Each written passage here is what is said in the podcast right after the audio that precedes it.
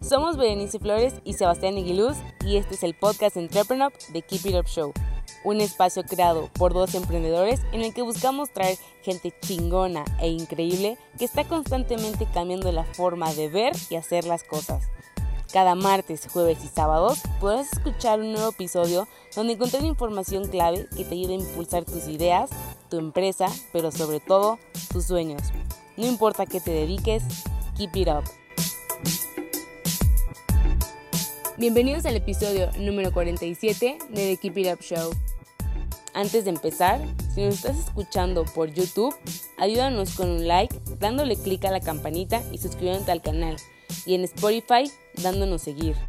Hoy tenemos de invitada a Andrea Moech, coordinadora general de CIPMEX, centro formado para generar la investigación académica necesaria para entender los causantes de la falta de paz en México. Hablaremos con Andrea sobre la importancia de la academia, cómo los problemas multifacéticos previenen la paz y la percepción de la sociedad hacia varios organismos.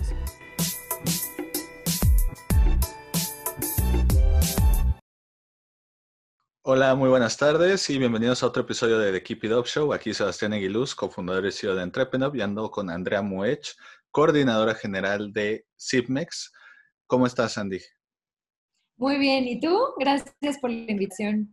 A ti, muchas gracias por darte una vuelta y también ando muy bien. Eh, oye, Andy, para los que no estén tan familiarizados, ¿qué significa el CIPMEX y cuál es la importancia de que exista este instituto? Bueno, eh, CIPMEX es Centro de Investigación para la Paz México. Nosotros somos una AC y nos dedicamos a, ahora sí que como el nombre lo dice, hacer investigación sobre temas de paz y falta de paz. Esto es a nivel México y es a nivel global. Entonces, la verdad es que el objetivo es producir conocimiento sobre todo el globo y mm, producimos ya sea investigaciones. Normalmente tratamos de publicar en algún paper internacional al año Okay. Casi siempre lo logramos. Después los procesos son un poco largos y más porque cada paper implica una investigación muy larga y profunda porque literal sacamos la información de campo, hacemos todas las entrevistas, los análisis nosotros. Entonces es información de primera mano, la mayoría, y es tardado. Pero también damos clases, damos cursos, damos capacitaciones, hablamos en medios de comunicación, de hecho escribimos en El Sol de México y en El Universal.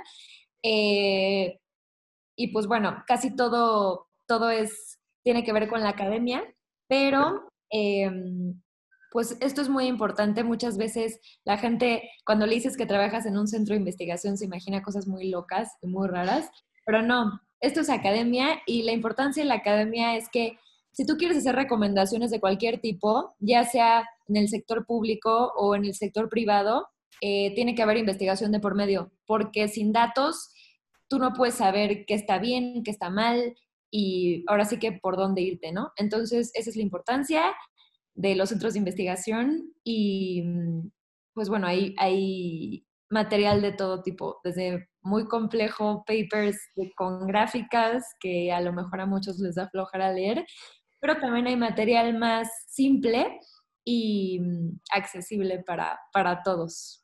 Perfecto. Oye, pero creo que hay un malentendido porque yo te invité porque tenía entendido que ustedes ah, desarrollaban policías, robots para salvaguardar. No, no es cierto. No, no te creas.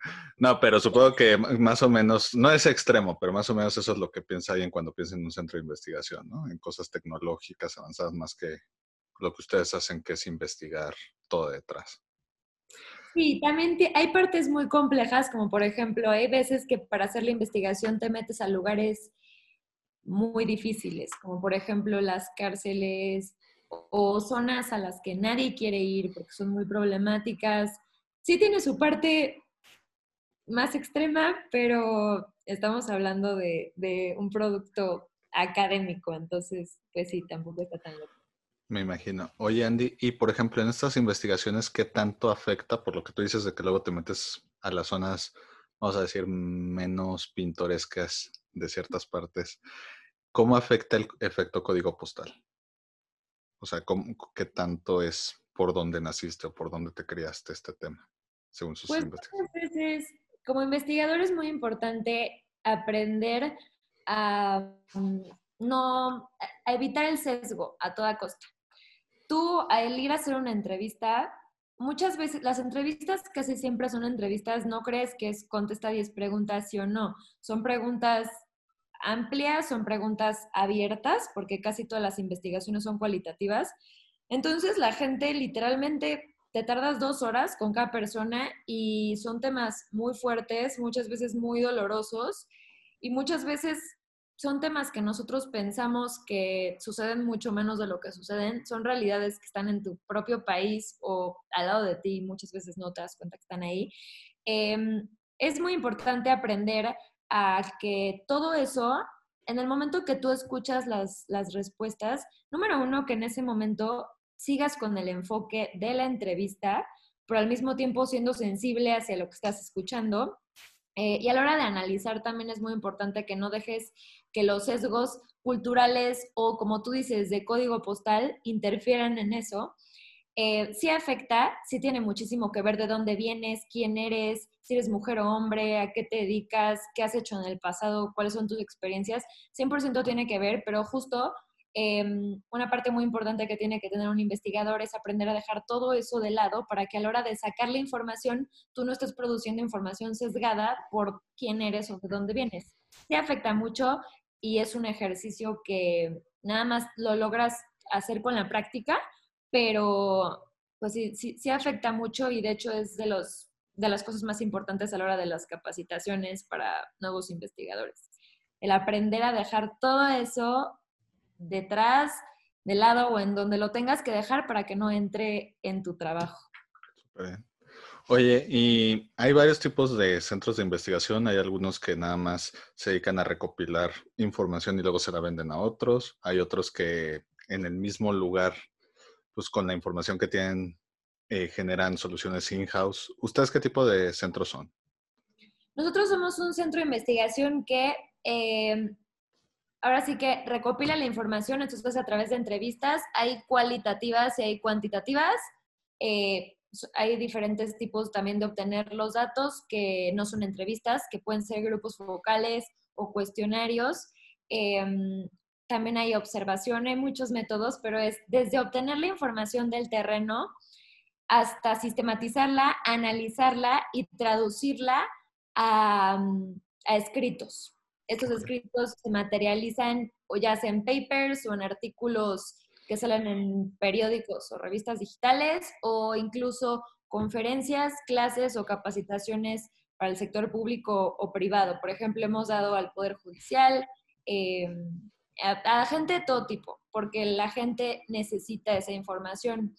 Eh, nosotros muchas veces, depende de para quién trabajemos, eh, muchas veces vendemos la investigación y vendemos la información, pero también muchas veces eh, cuando también son organizaciones de la sociedad civil, pues es como cooperación entre organizaciones de la sociedad civil y ahí no, no es mucho, eh, es que no es, o sea, en el centro de investigación sí generas eh, dinero, por supuesto, pero muchas cosas que hacemos son sin ánimo de lucro porque son como para, bueno, no son como para, son para contribuir a eliminar o mitigar males de la sociedad. Entonces hay de todo, o sea, desde investigaciones que se venden y bueno, igual que las conferencias, las clases y todo, hasta las que son gratuitas, pero hacemos todo, o sea, desde sacar la información hasta sistematizarla y hacerla accesible para la gente y la audiencia de ese momento. Súper bien. Oye, Andy, y por ejemplo, en este tema de recopilar información de temas sociales complejos, muchas veces yo siento que como México queremos encontrar una solución absoluta y de una sola dimensión para los grandes problemas cuando nuestros problemas, pues de nuevo, son multifacéticos. O sea, no, no es tan sencillo como, ah, pues acaba la pobreza y ya, ya, ya, no, ya no hay ningún otro problema, ¿no? Ya no hay delincuencia, ya no hay eh, falta de educación, etcétera. ¿Cómo hacen ustedes para dimensionar en su investigación las causas o las múltiples causas de los problemas que vemos día a día? Pues mira, esta pregunta es muy interesante y de hecho me ganaste en sacar ese punto porque es muy importante que cualquiera que escuche esto o cualquiera que vea esto entienda eso. Eh, todos los problemas están conectados con otros problemas y la mayoría tienen raíces estructurales y muy, muy profundas que vienen desde mucho tiempo atrás. Em, para empezar, nosotros vemos todo en el sentido de que existe una paz positiva y una paz negativa. La paz negativa es cuando no hay violencia física. Haz de cuenta, paz negativa es no tener guerra o conflicto armado.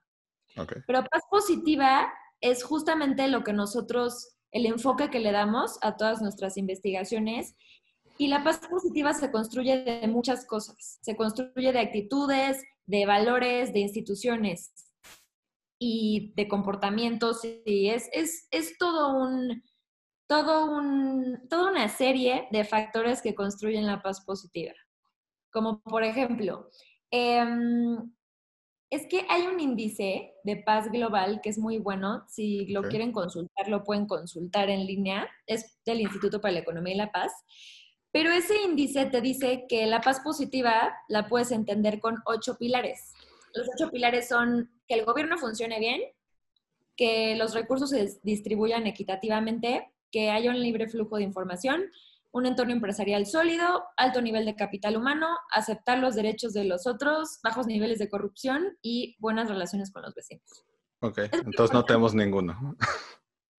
Pues México, o sea, un dato muy interesante que puede ser no muy positivo, pero también es bueno porque lo sabemos y sabemos por qué estamos ahí, es que México está entre los 25 países con menos paz. Este índice, de hecho, hace un ranking y pues México está entre dentro de los 25 países menos pacíficos y no estamos viendo una guerra, no estamos viendo conflicto armado, hay muchas cosas que no se ven, que son estructurales. Entonces, si tú pones enfoque en estos temas estructurales, como por ejemplo la corrupción, a México le afecta muchísimo la corrupción y es algo que nos hace bajar muchos niveles en la paz positiva, pero se conecta con el buen funcionamiento o mal funcionamiento de un gobierno. Eso también se conecta con la distribución de recursos, con la relación con los vecinos, con el libre, con, el libre flujo de información. Todo se conecta. Entonces, sí, todos los problemas están interconectados, son multifacéticos y son estructurales. Entonces, nosotros vemos todo con ese enfoque. Nosotros queremos construir paz positiva y fomentar que se construya eso. Em, y esto es una manera muy, pues muy completa diría yo, de hacerlo y la más completa que pudimos encontrar, porque justamente te estás fijando que todo está involucrado con otra cosa y entre más investigación haya, más soluciones también hay, ¿no? Ok. Oye, Andy, por ejemplo, ahorita que tú estás empapada en esta investigación, ¿ha habido algún dato en específico que te haya llamado más la atención o que te haya roto los paradigmas más que cualquier otro puede ser que lo haya recaudado tu equipo o que simplemente se hayan enterado, como tú dices, en este intercambio de información entre organizaciones. ¿Hay alguno que te salta a la mente? Pues mira, nosotros casi todas las investigaciones que hacemos son cualitativas. Entonces ahí la mayoría de las veces no sales con números, pero justamente acabamos de publicar en el Peace Studies Journal, que igual es gratis la publicación si la quieren ver, Em, la parte cuanti de un estudio que hicimos de la percepción que tienen los mexicanos de cómo está el país con respecto a paz o no paz y qué tienen que ver los medios de comunicación en eso. Em, las cifras ahí son alarmantes porque más del 90% de los mexicanos que, bueno, es muy importante mencionar que las muestras son las más representativas posibles siempre y las investigaciones deben de aspirar para que así sean. Sin embargo, no puedes decir que ninguna investigación del mundo es 100% representativa. Sí quiero aclarar eso. Pero de acuerdo con nuestra muestra, más del 90% de los mexicanos desconfía de los medios de comunicación porque perciben que están manipulados en diferentes niveles, pero perciben algún tipo de manipulación por parte del gobierno. Eh, mm, eso, la verdad es que nos es uno de los hallazgos que ya lo suponíamos, pero el comprobarlo, escuchando a tantas personas, es impresionante. La primera fase de la investigación sí fue face to face, entrevistas, eh, las que te digo que son quali, que duran aproximadamente dos horas. Ahí sí estaba impresionante los testimonios, que es lo que más impacta. Más que el número, a mí siempre me impacta las palabras que usan las personas o las historias que tienen. Pero esa tenía un número relativamente bajo de entrevistas comparada con la investigación Quanti, que esa es la parte de la Quanti que es mucho más representativa, pero ahí no es face to face. La cuantitativa fueron mil cuestionarios por toda la República Mexicana. Entonces, pues sí, o sea, la verdad es que a mí sí me sorprende más las palabras que las cifras, pero eso de los medios de comunicación a mí me da como para pensar en muchas investigaciones más, la verdad. Me imagino, porque aparte, independientemente de lo de CIPMEX, tú contribuyes en varios medios de comunicación con tertulias, columnas, etcétera, ¿no? Entonces, ¿te dolió ese dato de, de que no confiaban en medios? Sí, pero a la vez como que, o sea, a la vez una de las recomendaciones de esa investigación basada en la, en la evidencia que encontramos es que es importante a la hora de estar en cualquier medio de comunicación, yo escribo, eh, escribo en el Sol de México y escribo en Cultura Colectiva y he participado en otros medios, eh, prensa escrita o revista digital. Pero creo que escribas en donde escribas, una recomendación muy importante que hacemos ahí es que siempre sí se muestre toda la información. Por ejemplo, hay gente que dice, pues si me estás criticando que hablo mucho de violencia, no la cubro o que no hablo de la violencia o que si ahí está. Y exactamente, o sea, pareciera que muchos te quieren decir eso a la hora que te dicen que a la gente le afecta mucho escuchar violencia o leer violencia, pero no, el chiste es, reporta todo, habla de todo lo que existe, toca los temas más difíciles, pero número uno, respeta a la víctima, porque atrás de cada cifra hay una persona o muchísimas personas. Y número dos, hazlo de una manera constructiva. Entonces, si habla del problema y no vas a dar la solución ni vas a hacer el parteaguas, pero muy probablemente tienes una recomendación, un punto de vista que haga a las personas pensar y despertar el pensamiento crítico, ¿no? En torno a varios temas. Entonces, pues es eso, o sea, la recomendación que yo daría en ese sentido es escribe algo que a la gente la haga pensar por sí misma, que tú no le metas tu manera de ver la vida a otro. Me imagino. No, y ahora que dices esto, me, me, acuerdo de hace unos años cuando empezó la guerra contra el narco en el periodo de Felipe Calderón, que hasta hubo un pacto de los mismos medios que creo que se llamaba Pacto por México o algo por ese estilo, de, oigan, es que, es que ya le estamos, ya, ya llegó el punto de que hay tanta violencia de esto, de que parece que le hacemos publicidad al narcotráfico.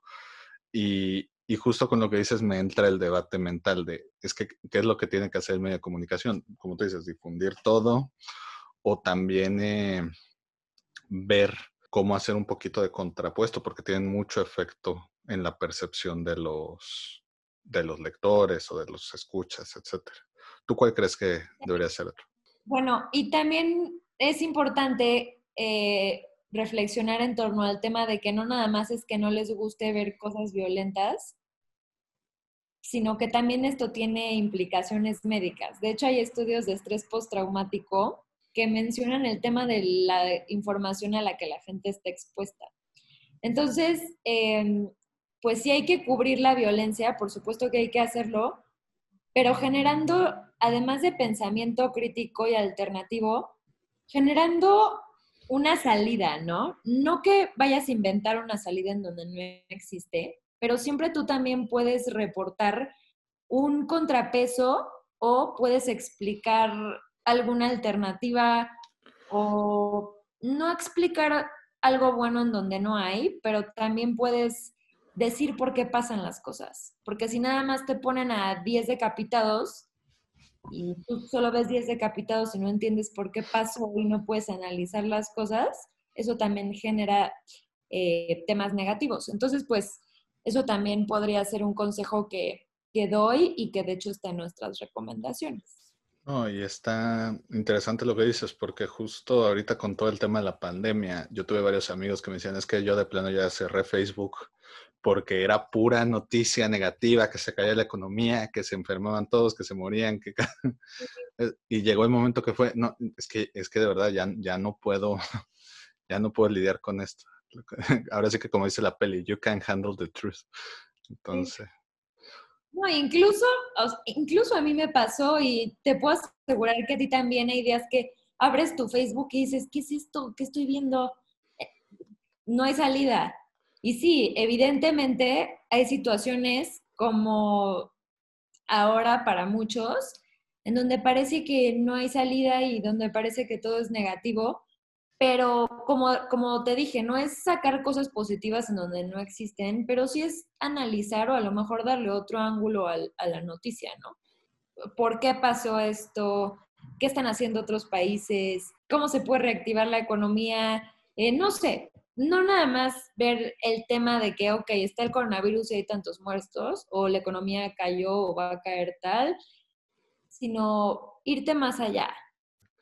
En este tipo de estudios que ustedes hacen, ¿qué tan actualizado es? Es decir, o sea, ¿son estudios que se necesitan medir durante varios años para llegar a una conclusión? O sea, ¿se tiene que tener una muestra alargada en el tiempo o, se basan más como de inmediatez de lo que le está afectando a la gente en el momento? Pues depende y se pueden hacer eh, de las dos maneras. Pero los más grandes que hemos publicado, que son el de medios de comunicación, el, hicimos uno en cárceles de mujeres. Ok. Que estuvo increíble, no se ha publicado, pero está en proceso. Y bueno, esos dos te menciono ahora. Eh, sí cambian en el tiempo, haz de cuenta, no es lo mismo si yo hago el estudio ahorita, si lo hago en 10 años, a lo mejor los resultados son completamente diferentes. Em, nosotros, obviamente, tratamos de abarcar lo más posible y sí son estudios que duran un año como mínimo, son muy largos. Pero pues sí pueden ser transferibles a otros países cambiando diferentes, cambiando algunos factores o replicables, pero en el tiempo depende de qué, de cuál sea la diferencia de tiempo. O sea, puede ser que en 20 años o que en 10 años el estudio de medios de comunicación, pues ya lo leas y sí te sí aprendas y sí, sí te sirva mucho, pero puede haber cosas nuevas que no estén ahí. A lo mejor hasta ciertos medios ya no existen o, llegaron nuevos gigantes en ese tiempo, ¿no? O sea, que cambian Y, por ejemplo, la pregunta anterior la hacía porque antes de que empezara todo este tema de la pandemia, en México estábamos teniendo ya desde antes mucha incertidumbre y muchos conflictos multifacéticos, eh, ya sea todo el tema de división sociopolítica entre los dos extremos con la figura de el presidente actual, el tema del feminismo, el tema, o sea, ya, ya de por sí antes de la pandemia ya teníamos muchas cosas. E, este tipo de factores también entran en en la paz positiva? ¿Son, factores a tomar en cuenta o se ven más como variantes en el tiempo que pueden ir de cualquier forma? No, claro que son, claro que son factores y son factores muy relevantes. Em, porque tú estás estudiando, ya la hagas cualitativa o cuantitativa, más en la cualitativa en este sentido, porque permite al entrevistado o a la persona que te está ayudando en la investigación explayarse más y pues explicar y demás. Pero claro que tiene que ver porque em, depende mucho, o sea, los conflictos actuales, las percepciones de la gente tienen muchísimo que ver en cualquier estudio que vayas a hacer. Porque así como yo te digo, o sea, como me decías lo del código postal, por ejemplo. O sea, es depende de la zona en donde vas a sentir los problemas de manera distinta y también depende si eres mujer o hombre, y todo el tema del feminismo. El feminismo es un tema de mujeres y de hombres, pero evidentemente, eh, pues todo el tema de las víctimas, que son mujeres, o sea, tiene que ver los temas de género, tienen que ver los temas eh, socioeconómicos, todo tiene que ver. Em, y por supuesto que, que, es muy importante y de hecho pues está en los pilares, ¿no? En las relaciones con los vecinos. Ahorita lo que podemos ver se llama polarización y es polarización en todos los aspectos. Eh, siempre hay polarización, hay veces que hay más que otras, pero ahorita yo sí diría que está impresionante el tema de la polarización y sí tiene mucho que ver porque eso altera las percepciones que tiene la gente, su estado de ánimo y demás. Y si contribuyen en una investigación, pues obviamente salen esas percepciones, pero también eh, la manera en la que una persona está viviendo su vida genera diferentes cosas, como por ejemplo, la crisis puede generar crimen organizado, entonces puede subir el tema del crimen organizado, el tema de las protestas puede generar también em, más movimientos sociales, entonces eso también tiene mucho que ver en los estudios y en las métricas que se hacen de cómo está México. Claro que tiene que ver y es muy importante. Siempre tienes que tomar en cuenta el contexto, lo que está pasando, en qué año estás y ahora sí que en qué está el país y la gente del país o, y la zona. Perfecto. Oye, Andy, algo que se ha dicho desde los últimos años es que estas grandes crisis económicas, aunque muchas veces agarró a la gente, incluyendo la de ahorita, bajo sorpresa, realmente sí se anuncian con tiempo si uno sabe, ahora sí que fijarse en los datos necesarios. Ahora sí que se pueden llegar a predecir las crisis eh, económicas. ¿Se puede hacer lo mismo con crisis de paz? O sea, sabiendo ciertos datos, puedes decir, en este momento este país va a ser una bomba de tiempo y no le falta mucho para... Sí, claro, es mucho más difícil, por supuesto, porque los indicadores no son cuanti, ¿no? Muchas veces, pero claro que se puede. Por ejemplo, eh, tocando el tema de Estados Unidos y de todo el movimiento de Black Lives Matter, eh, pues Estados Unidos, bueno, México también, pero tocando ese tema de Estados Unidos, es un tema de racismo estructural que viene desde mucho antes. Hubo esclavitud, viene desde siglos atrás. Y pues evidentemente si tú no solucionas los problemas sociales a tiempo, son una bomba que va a explotar. Ahorita explotó, y, pero ya había explotado antes también y no se solucionó y por eso volvió a explotar. Entonces, por supuesto que se puede predecir en México. Los feminicidios, los feminicidios no estaban ni siquiera tipificados hasta hace poco. Entonces, es un tema que siempre existía, pero el descontento social también existía y explotó. Entonces, claro que se puede. Los temas de pobreza, los niveles de pobreza, de desigualdad. Evidentemente, si no se solucionan las cosas o no se hace algo para lidiar con esos temas eh, estructurales que tanto afectan, esto puede desembocar en fenómenos sociales y crisis muy grandes. Pero así que digas, como, como los términos económicos, que yo te puedo decir un número y te puedo calcular así, es muchísimo más difícil hablando del tema social. Como lo que se hacía en la Guerra Fría, el famoso Doomsday Clock, que era de que tenían un reloj y que decían cuando llega la media hora, digo a la media hora, a las 12 de la noche, va a estallar la Tercera Guerra Mundial y Rusia y y Estados Unidos se van a bombardear con misiles.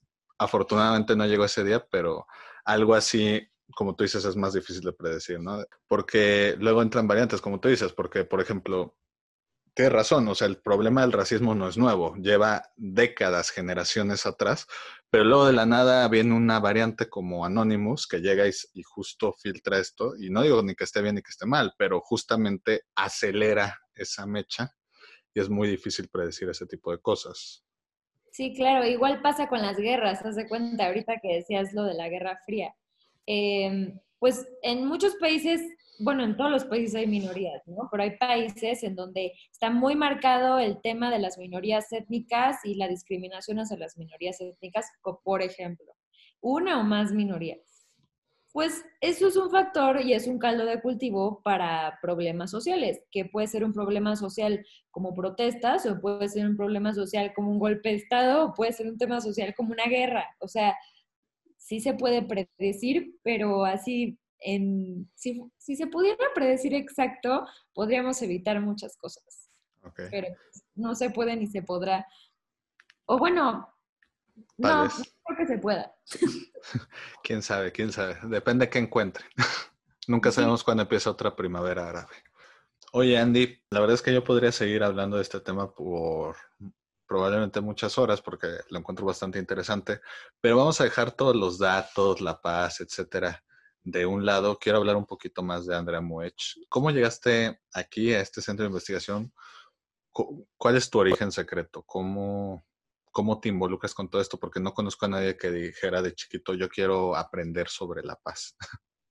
Ok, pues yo soy internacionalista. Estudié en México Relaciones Internacionales en la Ibero y la verdad siempre estuve de una u otra manera involucrada con esos temas por mi carrera. Em, llegué al centro de investigación porque una de mis primeras materias de, de la universidad me la dio una persona increíble que me inspiró muchísimo tanto aprender dentro del salón de clases como fuera. Entonces, pues le empecé a pedir tips de qué leer, por dónde moverme, en dónde buscar trabajo, qué hacer. Y mm, acabé ayudando a esta persona con investigación y acabó formándose el centro. Yo, desde antes de que se constituyera, em, ya estaba investigando ahí y la verdad es que fue un camino que yo no veía venir. Em, la verdad es que no me hubiera imaginado que, iba a trabajar en estos temas ni que iba a llevar tanto tiempo haciéndolo. Ya llevo casi seis años, pero pues qué bueno que pasó, ¿no? Yo creo que también esa es una lección, que no puedes decir nunca que vas, o sea, nunca es seguro lo que vas a hacer después. Em, yo no me imaginaba ahorita estar aquí y tampoco sé a dónde voy a llegar después, ¿no? Lo que sí sé es que va a estar involucrado, va a estar relacionado más bien con estos temas. Bien. Oye, Andy, para ir terminando, a todos los invitados de The Keep It Up Show les pedimos tres sís y tres nos, es decir, tres consejos para darles a emprendedores para que hagan sí o sí y tres cosas que deben de evitar como la plaga. Tres mandamientos y tres pecados capitales. Entonces, no sé cuáles sean los consejos que les quisieras dar a los emprendedores. Pues los sís, el número uno es aviéntate. No importa si no sabes hacer las cosas, Em, pero si tienes la curiosidad, si tienes la posibilidad de hacerlo, aplícalo a lo que quieras, aviéntate. Lo peor que puede pasar es que no te salga bien y lo tengas que repetir y vas a aprender. Entonces, nada de rajarse. Em, el otro es que sean auténticos. Por ejemplo, yo lo pongo en el sentido de que muchas veces a ti te puede llamar la atención algo que los demás no. Evidentemente, los temas de investigación y de paz y guerra no son muy familiares para muchos, pero son los temas que, me apasionan. Entonces, los temas que te apasiones, que te apasionen, síguelos y no trates de encajar en un molde que no es para ti. Ok.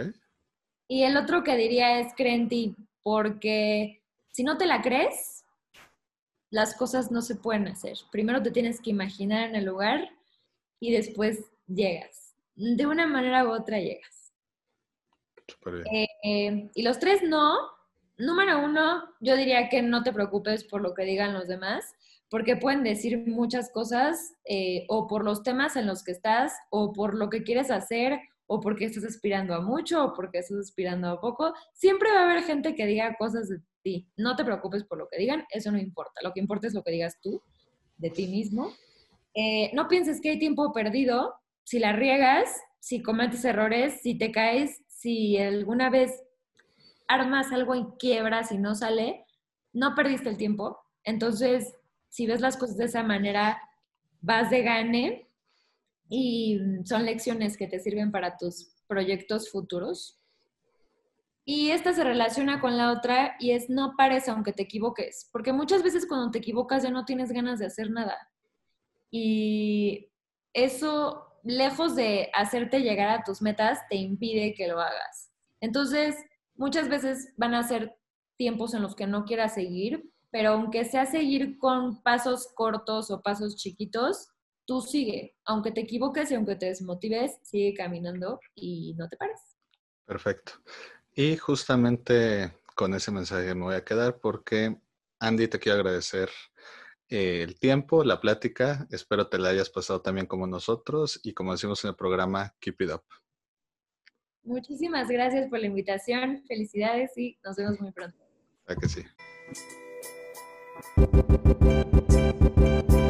Si te gustó el episodio de hoy, recuerda que puedes escucharnos en Spotify y YouTube y para más herramientas de estos temas, estamos en Instagram y Facebook como arroba entrepreneur.